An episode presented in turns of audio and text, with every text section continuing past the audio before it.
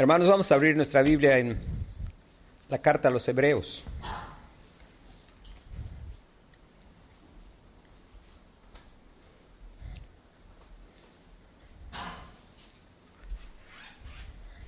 Hebreos capítulo 11.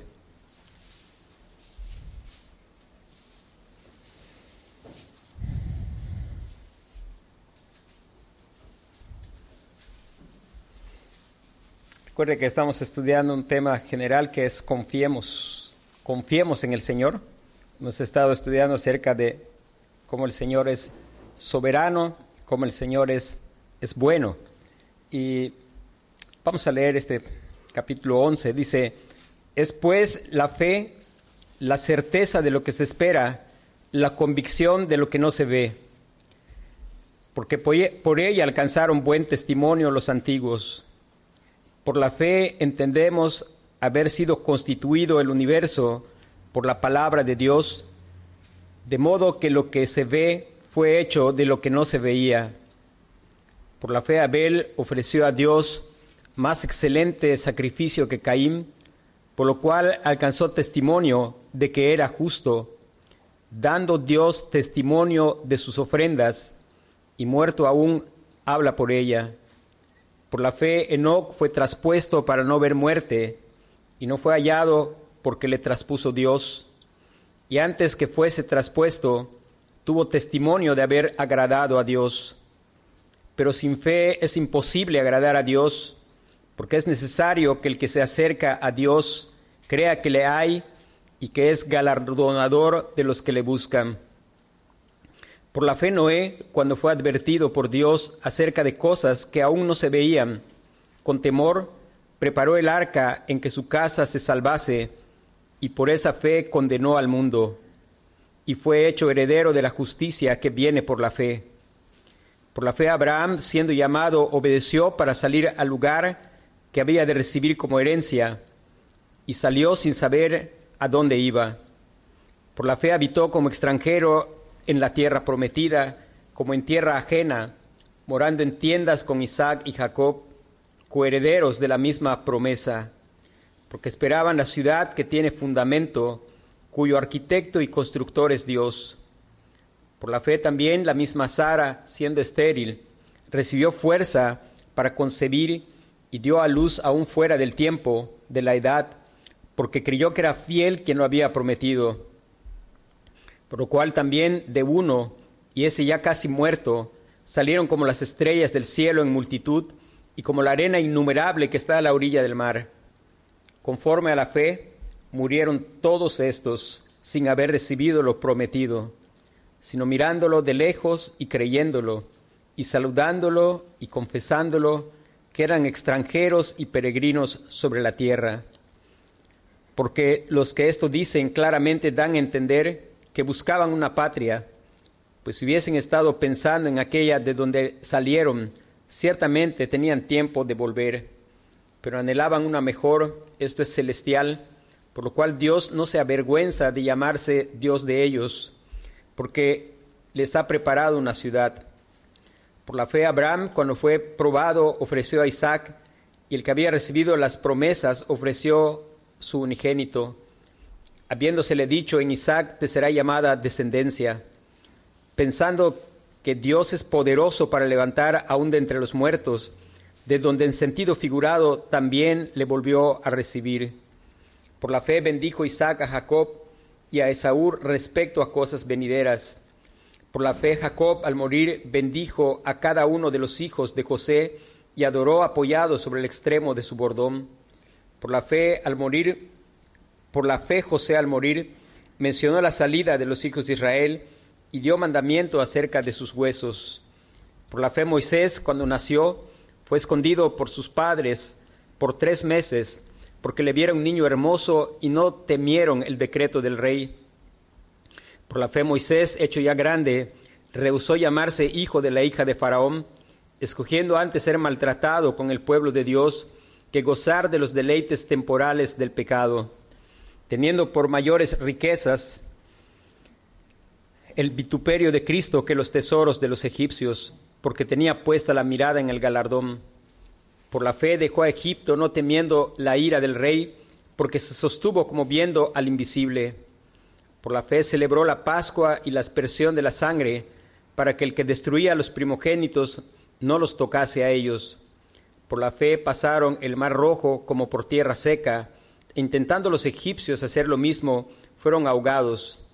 Por la fe cayeron los muros de Jericó, después de rodearlos siete días. Por la fe Raab, la ramera, no pereció juntamente con los desobedientes, habiendo recibido a los espías en paz. ¿Y qué más digo? Porque el tiempo me faltaría contando de Gedeón, de Barak, de Sansón, de Jefté, de David, así como de Samuel y de los profetas, que por fe conquistaron reinos, hicieron justicia, alcanzaron promesas, taparon bocas de leones, apagaron fuegos impetuosos, evitaron filo de espada y sacaron fuerzas de debilidad, se hicieron fuertes en batallas, pusieron en fuga ejércitos extranjeros. Las mujeres recibieron sus muertos mediante resurrección, mas otros fueron atormentados, no aceptando el rescate, a fin de obtener mejor resurrección. Otros experimentaron vituperios y azotes, y además de esto, prisiones y cárceles.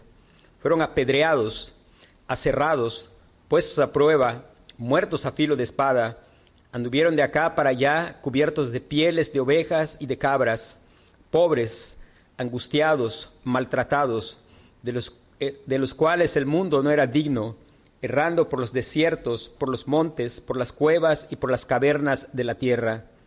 Y todos estos, aunque alcanzaron buen testimonio mediante la fe, no recibieron lo prometido proveyendo Dios alguna cosa mejor para nosotros, para que no fuesen ellos perfeccionados aparte de nosotros. Y versículo 1 del 12 dice, por tanto, nosotros también, teniendo en derredor nuestro tan grande nube de testigos, despojémonos de todo peso y del pecado que nos asedia, y corramos con paciencia la carrera que tenemos por delante. Confiar en Dios. Algo que indica este capítulo que leímos es que la senda ha sido marcada. Otros nos han precedido y han caminado esa senda de, de confianza, de confiar, de confiar en el Señor. Y la pregunta es, ¿qué significa confiar en el Señor? Una de las cosas importantes que entender que significa confiar en el Señor es que confiar en el Señor es un don de Dios. La raíz de todo pecado es justamente la incredulidad, el no creer a Dios. Hablamos de la fe, no es creer en Dios, sino es creer a Dios, confiar en Dios. Y sabemos por la escritura que no es algo que es una habilidad humana. Usted puede escuchar, usted puede escuchar lo que compartimos. Le pido a Dios que me ayude a poder compartir y mostrar a Dios como Él se ha revelado. Y otra de mis oraciones es que Dios nos ayude a escuchar más que simplemente a una persona que está hablando, porque usted puede aprender cosas correctas acerca de Dios intelectualmente, académicamente, pero eso no es lo que nos va a llevar a confiar en Dios. Se requiere una obra sobrenatural de Dios se requiere una circuncisión del corazón. dice la Biblia, porque por gracia sois salvos por medio de la fe. Y dice claramente, y esto no es de vosotros, es don de Dios. Tanto la fe que trae salvación eterna, como la fe que nos lleva a crecer en la gracia y el conocimiento de nuestro gran Dios y Salvador Jesucristo. Esa fe que nos va transformando cada día a la imagen del Señor Jesucristo, es también don de Dios, no es algo que nosotros producimos. En la lista cuando habla de los, las facetas, los aspectos del fruto del Espíritu, ahí está la fe, porque es la fe salvadora, es don de Dios. Y no es fe en nuestra fe. En verdad, la fe que nos salva es la fe del Señor Jesucristo. Entonces, primeramente quisiera que tuviéramos claro eso. Hermano, no es algo que te puedes proponer hacer, sino es algo que clamar que Dios te dé, que Dios te conceda el don de la fe, el don de la confianza. Y eso no significa que nunca más vamos a tener preguntas o dudas o temores. Hombres que Dios salvó, hombres que miramos que por la gracia de Dios y por ese don de la fe pudieron hacer valentías, como dice este pasaje, tuvieron momentos de lucha. David, que fue un gran rey y un gran militar, también temía, aunque confiaba. Él dice claramente, en el día que temo, yo en ti confío, en Dios alabaré, en Dios he confiado, no temeré. Y ahí está claramente reflejada la realidad de la vieja naturaleza que aún teme. Pero el creyente que ha recibido ese don de la fe teme. Y el Espíritu Santo le muestra ese temor y él viene corriendo. Dice, en el día que temo, yo en ti confío. En Dios alabaré, en Dios he confiado, no temeré. Eso quiere decir que pues vamos a tener aún preguntas vamos a tener sentimientos naturales y pensamientos que surgen cuando enfrentamos circunstancias difíciles. Confiar en Dios entonces significa que a pesar de nuestras preguntas, nuestras dudas y temores, tomamos de su gracia. Vivimos constantemente viniendo al Señor Jesucristo. Recuerde que no vivimos confiando en algo como alguna vez solía decir, que vine a Cristo allá por el año 1986. No, el creyente vive confiando en que si una vez vino a Cristo, Él está viniendo cada día al Señor Jesucristo. La prueba de que una vez veniste a Cristo es que cada día estás viniendo al Señor Jesucristo. Una de las cosas que solemos hacer es, hermanos, solemos predicar el Evangelio y otra vez el Evangelio y otra vez el Evangelio, porque eso es lo que necesita el creyente. Hermanos, debemos de dejar fuera esa idea que piensa que el Evangelio se tiene que predicar allá afuera. Por supuesto que sí. Pero a veces vivimos con la idea de que el Evangelio es para los que están allí. Yo espero que cada uno de nosotros diario se está predicando a sí mismo el Evangelio. El predicador que usted más escucha es a usted mismo. ¿Y qué clase de Evangelio se está predicando cada día? ese Evangelio que nos llama en medio de nuestros temores a volver a venir al Señor Jesucristo, a volver a identificar esos temores pecaminosos y venir otra vez en arrepentimiento y fe y decir, Señor, creo, ayuda a mi incredulidad. Tomamos de su gracia y seguimos creyendo que es amoroso, que está en control y que siempre está obrando para nuestro bien. Hermanos, es fácil decir aquí, Cristo es Señor, todos emocionados podemos decir amén.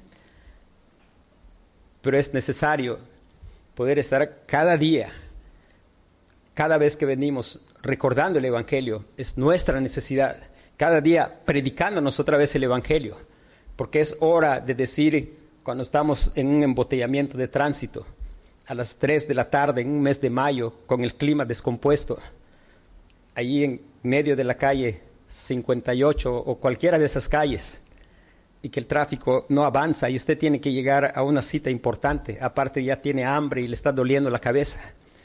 Y allí en esos momentos es importante recordar quién está en control. Recordar que puedo perder ese negocio, por supuesto, pero recordar quién es Dios en esta circunstancia. Él es Señor en su trono. Esto no ha sido un accidente es algo que Dios trajo a mi vida. Mi sustento no está en el negocio que voy a cerrar. Jehová es el proveedor. Y Dios pues suplirá todo lo que os falta conforme a sus riquezas en gloria. Ahí es tiempo de poder decir, predicarme el Evangelio y decir, Cristo es Señor.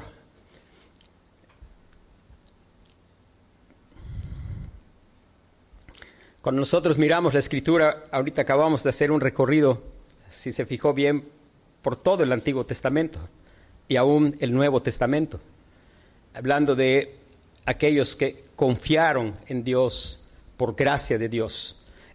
Algunos dicen que estos son los héroes de la fe. Yo no creo que son precisamente héroes. Y yo creo que muchos de ellos no estarían de acuerdo en que les llamemos héroes. Este es un cuadro de trofeos a la gracia y la misericordia de Dios que les quiso dar el don de la fe. No fue algo que ellos produjeron en sí mismos, fue Dios quien circuncidó sus corazones y los llevó a esa confianza plena. Hombres que en medio de sus luchas pudieron recordar, estoy temiendo, estoy desesperado, temo perder ese negocio, cerrar ese trato. Pero en lugar de empezar a tronar el claxon a todos los autos que están adelante, en lugar de intentar atropellar al motociclista que se atravesó allí en ese momento en que yo debía ocupar ese lugar en el embotellamiento para salir lo más rápido posible, es momento de recordar, Él está al mando, Él es Señor, Él es el Rey en su trono, Él gobierna todas las cosas, Él diseñó mi día así como está ocurriendo hoy. Y recordar qué es, qué es lo que en realidad merezco del Señor.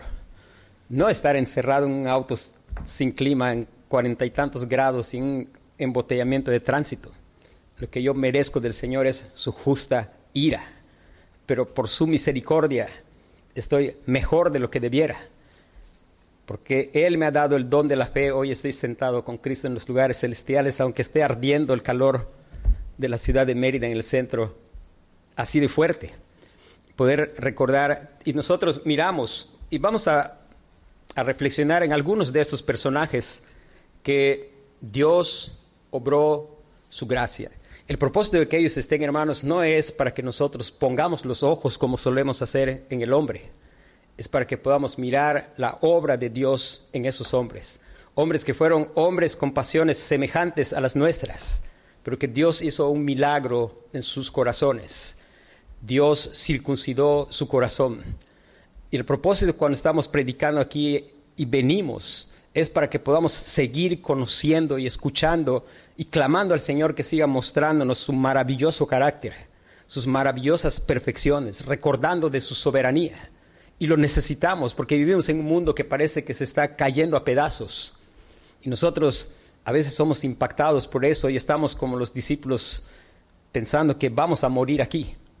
Pero venimos para poder ver al Señor de la gloria que está al mando, a Él que no ha perdido el control aquel que está haciendo toda su voluntad en el cielo como en la tierra, pero aquel que además es bueno y para siempre es su misericordia.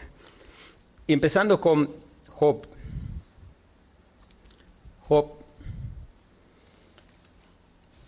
Job atravesó una vida de, sufrimiento. Incluso él llegó a expresar sus, sus luchas. No, no vamos a estudiar ahorita todo el libro de Job, pero léalo en su casa. Dice el apóstol Pablo, entre tanto que voy, ocúpate en la lectura. Lea en casa y mire las batallas que tuvo Job, cómo hubo un momento en que él, él tenía un cierto conocimiento de Dios, con ciertas limitaciones, pero Dios es bueno. Y Dios había elegido a Job para salvación, y Dios en su bondad metió a Job en el fuego de la aflicción y Job empezó a darse cuenta de que, en cierto modo, él estaba teniendo una autojusticia. Él quiso hacer una discusión con Dios y estaba reclamando. Y Dios le, le contesta. Y Dios le empieza a decir, ¿a dónde estabas tú cuando yo? Y le va describiendo toda la maravillosa creación que él había hecho. Y al final, al final Job tiene que llegar a una conclusión. Y Dios está obrando, hermanos, para nuestro bien. Muchas veces es necesario meternos al fuego de la aflicción.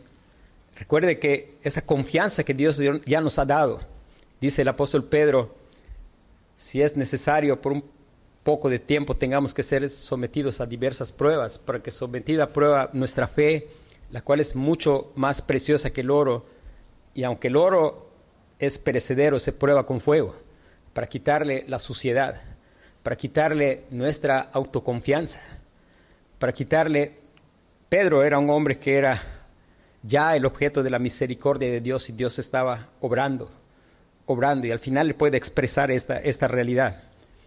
Y Job al final termina diciendo algo que qué bueno sería que todos pudiéramos decir al final, de oídas te había oído. Hermanos, que no estemos contentos de haber oído, de oídas que no estemos contentos de decir, ah, sí, yo, he escuchado que Dios es soberano. yo he escuchado que Dios es bueno. Dice Job, de oídas te había oído, pero ahora mis ojos te ven. Por tanto, me aborrezco y me arrepiento. Resulta que me doy cuenta que yo no soy tan bueno como pensaba. En polvo y ceniza. Y en medio de esa aflicción él pudo llegar a decir, aunque esta mi carne fuera deshecha, él pudo valorar algo que es necesario que Dios nos ayude a valorar, que su misericordia es mejor que la vida. Porque él dijo, aunque esta mi carne fuera deshecha, dice, yo sé que mi redentor vive. Hermano, qué bendición más grande es la que se tiene, aunque en medio de dolores, de sufrimientos intensos, poder saber que tenemos un redentor que vive y que ese sufrimiento no está él gozando de torturarnos, pero lo está haciendo para quitar la escoria de nuestra autoconfianza y tanta escoria que traemos que Dios tiene que limpiar y a veces es doloroso el proceso de limpieza. Otro de los personajes que está mencionado es José.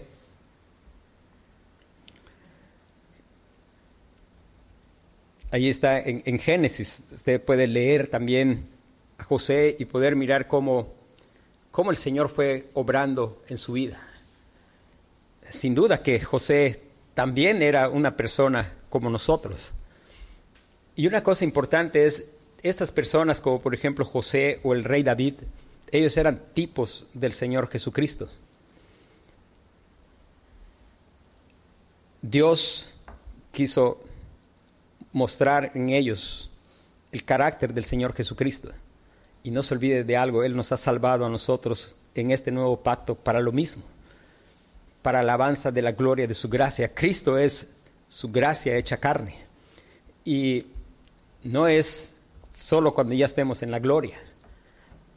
Aún Dios está obrando para ello aquí.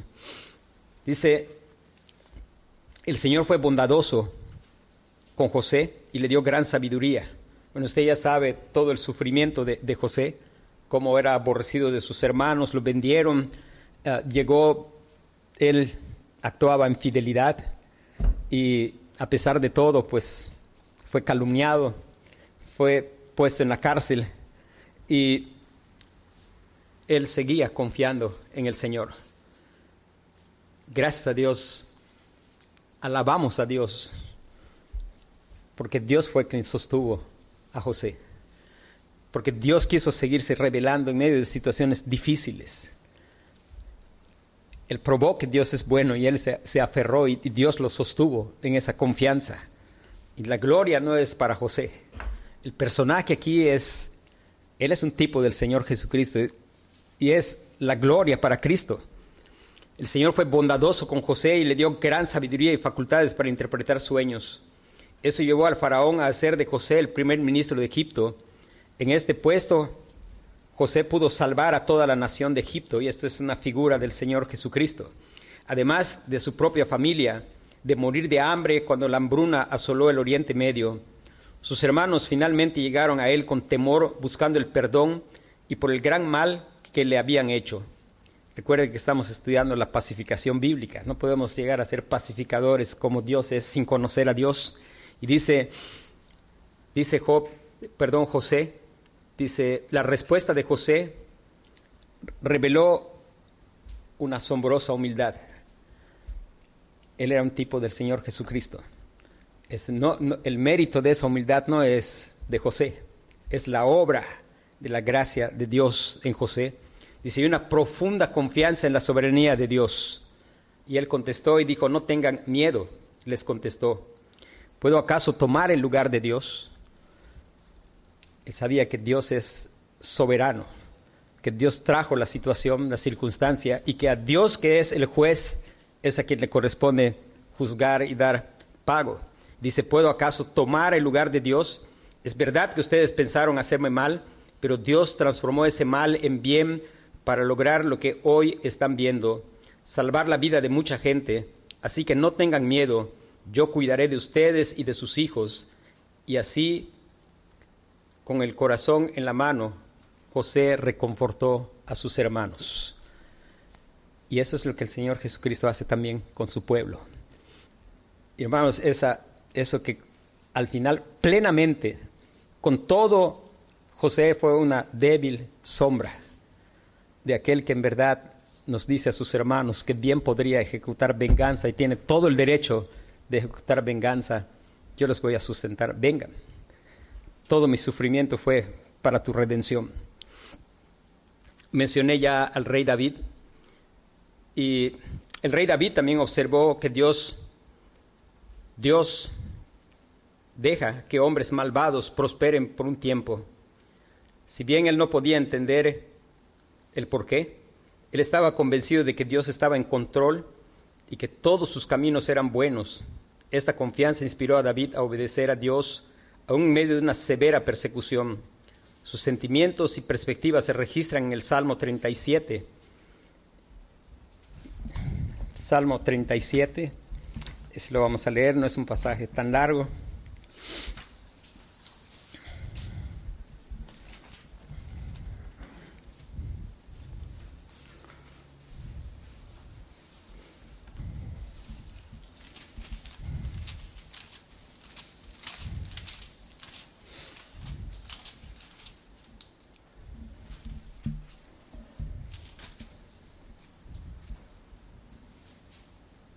El versículo 6, del 1 al 6, dice, no te impacientes a causa de los malignos, ni tengas envidia de los que hacen iniquidad, porque como hierba serán pronto cortados, y como la hierba verde se secarán. Confía en Jehová y haz el bien, y habitarás en la tierra, y te apacentarás de la verdad. Deleítate a sí mismo en Jehová, y Él te concederá las peticiones de tu corazón.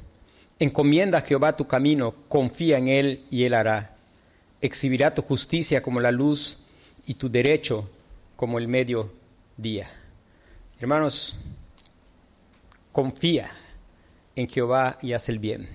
Y clamemos al Señor para que nos conceda seguir conociéndole en Cristo para poder crecer en confianza. Si hay algo que tenemos que admitir es, hermanos, la fe del creyente es preciosa porque es don de Dios pero por causa de que es nuestra está tan llena de agujeros, que nuestro clamor debe ser el mismo. Creo, ayuda mi incredulidad. hermanos, en verdad, sentir tristeza cuando Dios nos muestra que no estamos confiando. Venir otra vez en arrepentimiento y fe. Y poder confiar y confiar y confiar cada vez más en el Señor. Dice, bueno, otro fue el apóstol Pedro que ya mencioné. El apóstol Pedro fue maltratado frecuentemente y estuvo preso injustamente. En, ocasiones también luchó con preguntas y temores. Aún así, siguió confiando en Dios, tomando de su gracia. Usted sabe cómo era Pedro. Pedro era el que decía, si es necesario morir, yo muero contigo. Mucha autoconfianza. Y a la hora una criada lo, asustó. Ah, él decía, si eres tú, Señor, manda que yo vaya a ti. Y después quitó los ojos y empezó a, a hundirse. Y por lo menos yo creo, Dios me ha enseñado algo. Soy muy parecido a Pedro. Pero la diferencia, cuando vemos ese Pedro que escribe las cartas, ahí ese Pedro es la nueva creación en Cristo Jesús. Eso que vemos allí es la gracia de Dios. Lo que Pablo dice, su gracia no ha sido en vano conmigo. El foco no tiene que estar en Pedro. Hermanos, que Dios nos haga quitar esos errores culturales que hablan del gran apóstol Pedro, del gran apóstol Pablo. Ellos no estarían de acuerdo tenemos, no existe tal cosa como grandes hombres de Dios. Existen pequeños siervos de un gran Dios. Eso es lo que existe. Él dice, tomando de su gracia y haciendo lo mejor posible para obedecer la voluntad revelada de Dios. Eso surge especialmente en la oración de Pedro y Juan, luego de que fueron arrastrados y amenazados por las autoridades judías. ¿Cómo es que ellos oraron? Y su oración dice, soberano Señor, Recordar, hermano, qué importante es recordar soberano Señor. Dice, soberano Señor, creador del cielo y de la tierra, del mar y de todo lo que hay en ellos. En esta ciudad se reunieron Herodes, Poncio Pilato con los gentiles para hacer lo que de antemano tu poder y tu voluntad habían determinado que sucediera. Ahora, Señor, toma en cuenta sus amenazas y concede a tus siervos el proclamar tu palabra sin temor alguno. Muchas veces nosotros estamos pidiendo por nosotros, por las cositas que pensamos que son importantes, pero ellos estaban primero afirmándose, alabando al Señor y recordando que el Señor es soberano y después pidiendo al Señor, pidiendo al Señor, concede a tus siervos el proclamar tu palabra sin temor alguno. Cuando las amenazas de las autoridades se convirtieron luego en azotes, Pedro y los demás apóstoles siguieron confiando en Dios. Hechos 5:41 dice, llenos de gozo por haber sido considerados dignos de sufrir afrentas por causa del nombre del Señor. Gozosos, gozosos, considerándose dignos de sufrir, pero ahora hay una iglesia que dice pare de sufrir, que, que definitivamente no tiene nada que ver con el Evangelio verdadero. Podemos pensar en el apóstol Pablo. El apóstol Pablo tenía el mismo hábito de confiar en Dios independientemente de sus circunstancias. En una ocasión en Filipos, él y Silas fueron acusados falsamente, ustedes recordarán ese pasaje, azotados severamente y arrojados en la prisión. Increíblemente, en vez de revolcarse en la duda o la desesperación, se pusieron a orar y a cantar himnos. Durante toda la noche ellos estuvieron cantando y seguramente el carcelero estaba escuchando. Por la gracia de Dios ellos estaban mostrando la gloria de Dios, tanto en sus cantos como en la actitud que ellos estaban teniendo. Y dice, después Dios respondió provocando un terremoto, la conversión del carcelero y su familia y una disculpa de los funcionarios de la ciudad. Cuando leemos las cartas del apóstol Pablo, nos vamos a dar cuenta que era una constante en su vida, confiar, confiar, confiar en el Señor. Aun cuando no siempre resultó en un alivio inmediato de su sufrimiento, Pablo permanecía confiando. Pablo seguía viendo todo lo que le ocurría como la voluntad soberana de Dios. Eso no significa que Pablo nunca tuviera dudas o que nunca pudiera, pidiera a Dios que aliviara sus sufrimientos. Pero cuando la respuesta del Señor no coincidía con el pedido de Pablo, estaba dispuesto a creer que Dios tenía algo mejor en mente. Y recuerde que él escribió de un aguijón en la carne, dice, por el cual he rogado tres veces que me sea quitado. Y el Señor ha dicho, bástate mi gracia, porque mi poder se perfecciona en tu debilidad. Recuerden, el apóstol Pablo es el que escribió y escribió, y sabemos que a los que aman a Dios, todas las cosas les ayudan a bien. Esto es, a los que conforme a su propósito son llamados.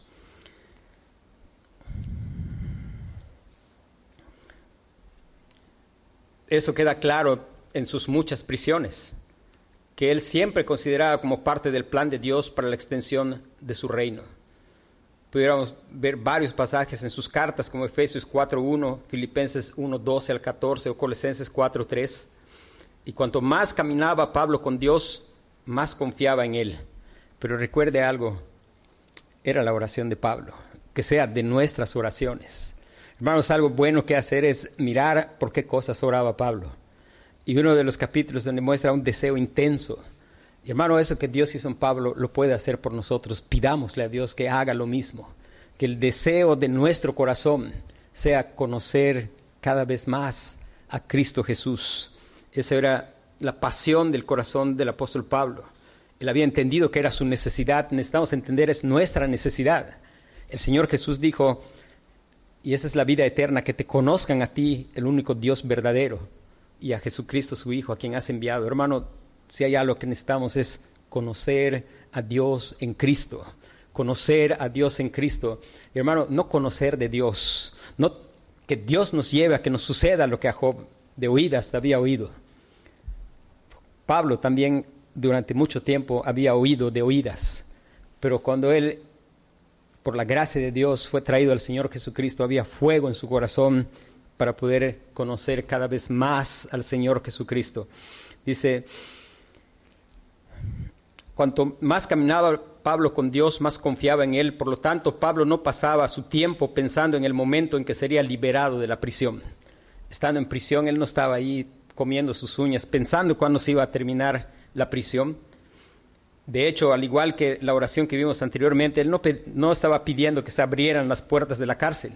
En vez de pedir a, a, sus, a los hermanos que oraran para que las puertas de la prisión se abrieran, los instaba a orar y la oración era para que Dios nos abra las puertas para proclamar la palabra.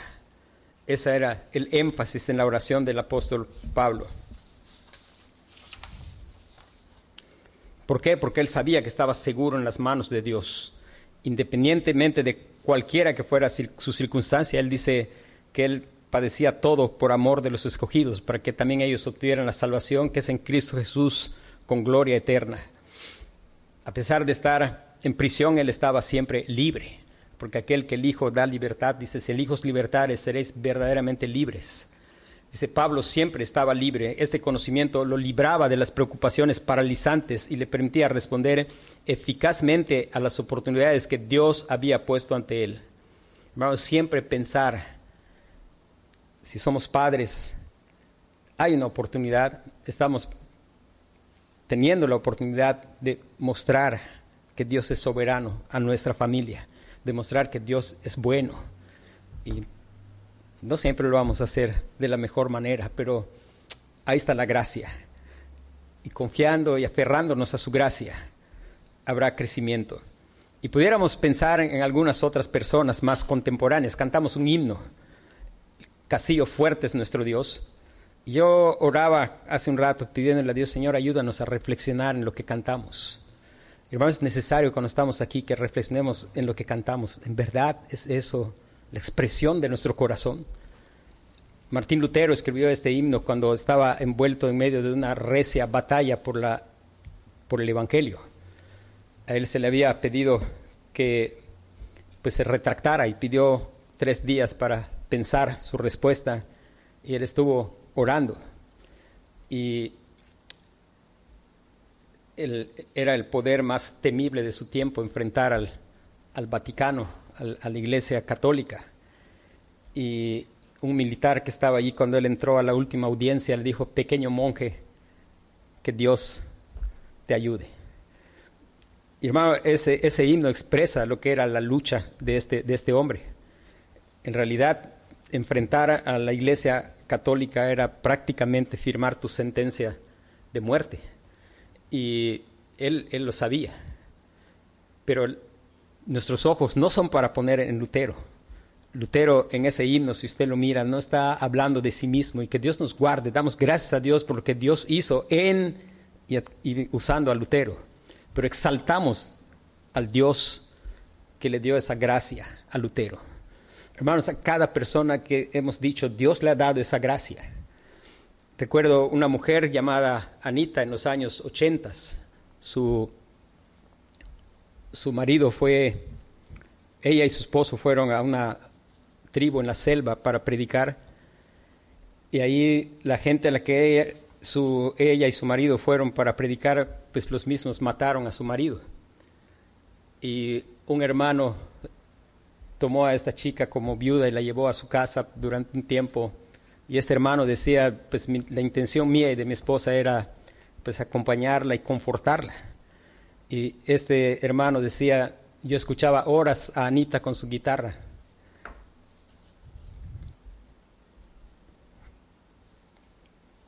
Mientras ella cantaba y le decía al Señor, en medio del dolor es que aprendí a amarte más.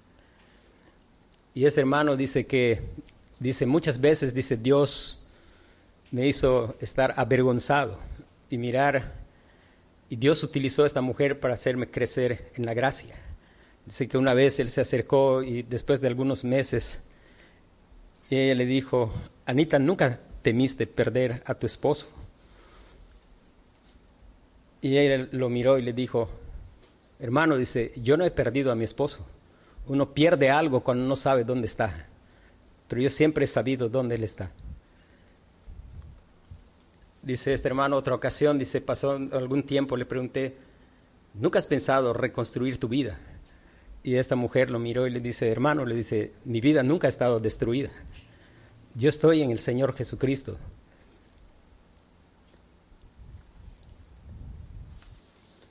Y hermanos, es a través de las dificultades que Dios obra para mostrarnos en verdad orgullo en nuestro corazón, para ayudarnos a mirar cuán desesperadamente necesitamos de Él, cuán fácilmente que nos desviamos. Pero al final, hermano, todo es don de Dios. No es cuestión de que usted agarre y diga, yo voy a decidir hoy confiar en el Señor. Hay mucha gente que cita el pasaje y cita ese pasaje donde dice Josué, escogeos hoy a quien sirváis, pero yo y mi casa serviremos a Jehová. Y después el pueblo responde que sí, cualquier predicador hubiera estado salido feliz y felicitando al pueblo por su decisión. Y no estamos aquí para llamarte a que hagas una decisión de confiar en Dios. Estamos aquí para animarte a que clames a Dios que te conceda ese don de la fe. Porque si usted sigue leyendo el pasaje allá en el libro de Josué, Josué no aplaudió al pueblo por su decisión ni salió emocionado. En versículos más adelante les dijo, no podréis hacer lo que está diciendo. Y es que no podemos hacer nada de lo que ha sucedido en esas personas si no es por la obra del Señor Jesucristo, si no es porque clamamos a Él para que Él nos salve, si clamamos a Él para que Él nos muestre a Dios como verdaderamente Dios es, y no estar con un Dios, porque frecuentemente el hombre rebelde, nacido de Adán, quiere confiar y quiere que Dios sea como Él quiere que, que Dios sea. Y hermanos, que el clamor de nuestro corazón sea conocer a Cristo y no estemos contentos cuando reflexionemos en la lectura, en los himnos, y no estemos contentos simplemente de expresar algo y que se oiga lindo. Clamemos al Señor para que esas sean expresiones de nuestro corazón. Lo que Dios hizo con cada uno de esos personajes, Dios lo tiene disponible para su pueblo, para los que Él ha amado en el Señor Jesucristo. Y si Dios te está hablando, clama, clama a Él que te concede ese don de la fe. El venir primeramente confiando en que Él es quien puede dar salvación. Cuando confías en que Él puede dar salvación, Él va a empezar a mostrarte qué es lo que verdaderamente significa que Él es soberano.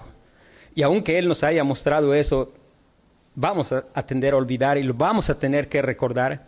Y uno de los propósitos de la predicación es recordar. Hermanos, no vamos a predicar cosas nuevas. Vamos a predicar la misma verdad que es eterna cuando empecemos a predicar cosas nuevas, preocúpense, porque no hay nada más nuevo. El mensaje que predicamos no es viejo ni es nuevo, es eterno, es el mismo mensaje de Dios y es la necesidad de nuestra alma, el Señor Jesucristo.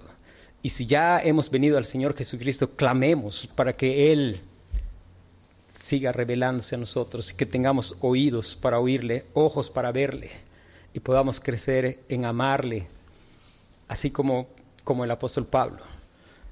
Quiero siempre recordar, hermanos, Pablo no fue un hijo consentido del Señor. Clamemos para que Dios haga lo que hizo en esos hombres. Si Dios te ha dado arrepentimiento para vida y fe, clama al Señor que sea la pasión de tu corazón conocer más y más a Cristo. Allí es donde está el gozo. En tu presencia hay plenitud de gozo, delicias a tu diestra para siempre. Y descansar y tener la paz de saber que Él está sentado en su trono. Y cuando temamos, venir otra vez y decir, en el día que temo, yo en ti confío. Vamos a orar, hermanos.